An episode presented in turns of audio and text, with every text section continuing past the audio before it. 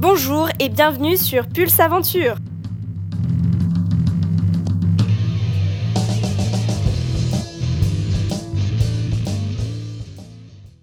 Dimanche dernier, Audrey et Jérémy de Carnet Vertical vous présentaient leur top 3 des meilleurs spots d'escalade, d'objets à prendre dans son sac ou des plaisirs de grimper en extérieur. Aujourd'hui, ils vous livrent leurs conseils et astuces pour organiser un rock trip inoubliable. Qui es-tu? Je m'appelle Audrey, j'ai 24 ans, euh, je suis originaire de la région de Grenoble et je pratique l'escalade depuis à peu près 6 ans. J'ai rencontré Jérémy à la même époque où j'ai commencé l'escalade. Il est aussi originaire de Grenoble et on est tous les deux grandis dans l'univers des montagnes. C'est ça qui nous a donné envie de partir un peu à l'aventure au cours de nos vacances, nos week-ends. Audrey et Jérémy partagent leurs aventures de grimpe sur carnet vertical depuis 2013, grâce notamment à des photos, des vidéos ou des articles. Pour eux, l'escalade est avant tout un état d'esprit et un mode de vie, un moyen de voyager et de trouver de l'émerveillement à la fois dans la nature et dans le partage avec les autres grimpeurs, plutôt que de pratiquer une simple activité physique. Alors Audrey, comment organiser un bon rock trip? Après, nous, on a des petits réflexes qu'on a un peu développés avec l'habitude. Le premier réflexe, c'est choisir un lieu qui va faire rêver. Et nous, par exemple, on aime beaucoup aller dans des endroits où on sait qu'il y a des aspects intéressants pour l'escalade, où les plaisirs sont variés, il y a d'autres choses à côté, euh, des randonnées à faire, ou par exemple une belle comme ça, ça nous permet d'avoir un voyage vraiment complet.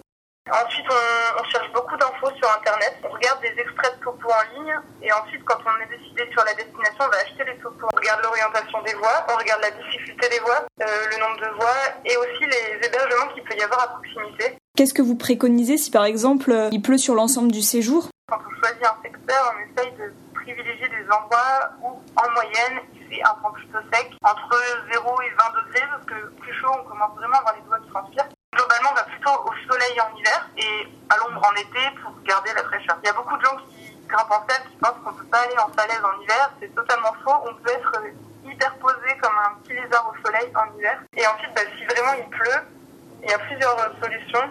Les grimpeurs euh, super forts qui font 17-8, ils peuvent aller grimper sous les dévers. Comme la paroi est déversante, c'est souvent abrité de la pluie et ça permet d'être quand même dehors. Sinon, bah, on en profite effectivement pour soit aller s'entraîner à la salle de bloc, soit euh, prévoir quelque chose de totalement autre. De toute façon, quand on part en rock trip, on grimpe jamais euh, tous les jours. on se réserve des jours de repos où on va choisir des activités sympas. Et, et ça, pour moi, c'est aussi ce qui contribue à des rock trips réussis. Quelle est la préparation à suivre en tant que grimpeur et grimpeuse avant le départ en rock trip? Tout va dépendre de l'objectif qu'on vous donne en fait. Par exemple, Jérémy et moi, on n'a pas trop les mêmes objectifs de grimpe. C'est-à-dire que lui, il va vraiment chercher la performance, donc à progresser dans les cotations. Ça demande quand même euh, des entraînements assez spécifiques. Donc, par exemple, il y a certaines séances à la salle où il va travailler plutôt la force, d'autres séances plutôt la résistance et plutôt euh, la continuité moi, je sais que la préparation, en ce qui me concerne, est plus, mentale que physique, parce que c'est vrai qu'en escalade, il y a quand même cette notion de, de vide, enfin, de dépasser, d'affronter ses peurs, sur le fait d'accepter de tomber, de faire des écoles de vol, donc chuter pour voir ce que ça fait, et petit à petit, essayer de me dire non, mais euh, t'es en sécurité, faut faire confiance au matériel, faut faire confiance euh, à son assureur. À partir de quel niveau vous vous êtes dit on est assez à l'aise pour aller tester euh, autre chose à l'étranger par exemple? Pour être vraiment à l'aise sur tous les types de rochers dans des endroits différents, c'est quand même mieux d'arriver à un niveau 6 heures, puisque dans, dans le 6, on arrive quand même à, maîtriser un peu tous On peut trouver son bonheur dans le 6A, 6B, sur euh, plein de palais du monde. Après, c'est vrai qu'en grimpant dans le 5, on peut aussi y aller, mais c'est mieux d'être entouré de gens qui maîtrisent un petit peu mieux pour savoir quoi faire en cas d'imprévu. Et alors, tu parlais aussi de confiance dans le matériel. Est-ce que tu peux nous en dire un petit peu plus sur euh, le matériel d'escalade en voyage? En général, on prend, nous, une valise de vêtements pour deux. Ça nous tient jusqu'à deux semaines. Et ensuite, on prend une deuxième valise avec euh, le matériel, la corde. On prend une corde pour deux. On prend un jeu de dégaine, on en prend au minimum 14-15 pour être sûr que même dans les voies longues, on ne soit pas en manque de dégaine. Après, on emmène aussi euh, deux appareils d'assurage. Si on en perd un, ça peut arriver euh, content d'avoir le deuxième. Sans oublier l'indispensable paire de chaussons. Quel est votre plus beau souvenir de rock trip? En 2015, on est parti en Norvège pour grimper pendant deux semaines et euh, on est allé sur un des spots qui possède les voies les plus dures au monde, qui s'appelle. Et on s'est retrouvé là-bas, euh, au milieu du fjord, avec la nature à perte de vue. Et il trouve qu'il y avait euh, deux des meilleurs grimpeurs mondiaux qui étaient là aussi, Sam Negos et, qui est allemand, et Daniel Wood qui est américain. Pour nous, c'est un peu les idoles qu'on admire dans les magazines. Et en fait, on s'est retrouvés en colloque avec eux. Enfin, c'était complètement fou de réaliser à quel point dans, dans le milieu de l'escalade, les athlètes peuvent être accessibles et, vraiment humbles en fait. Il n'y a vraiment pas de barrière entre le monde professionnel, le monde des amateurs.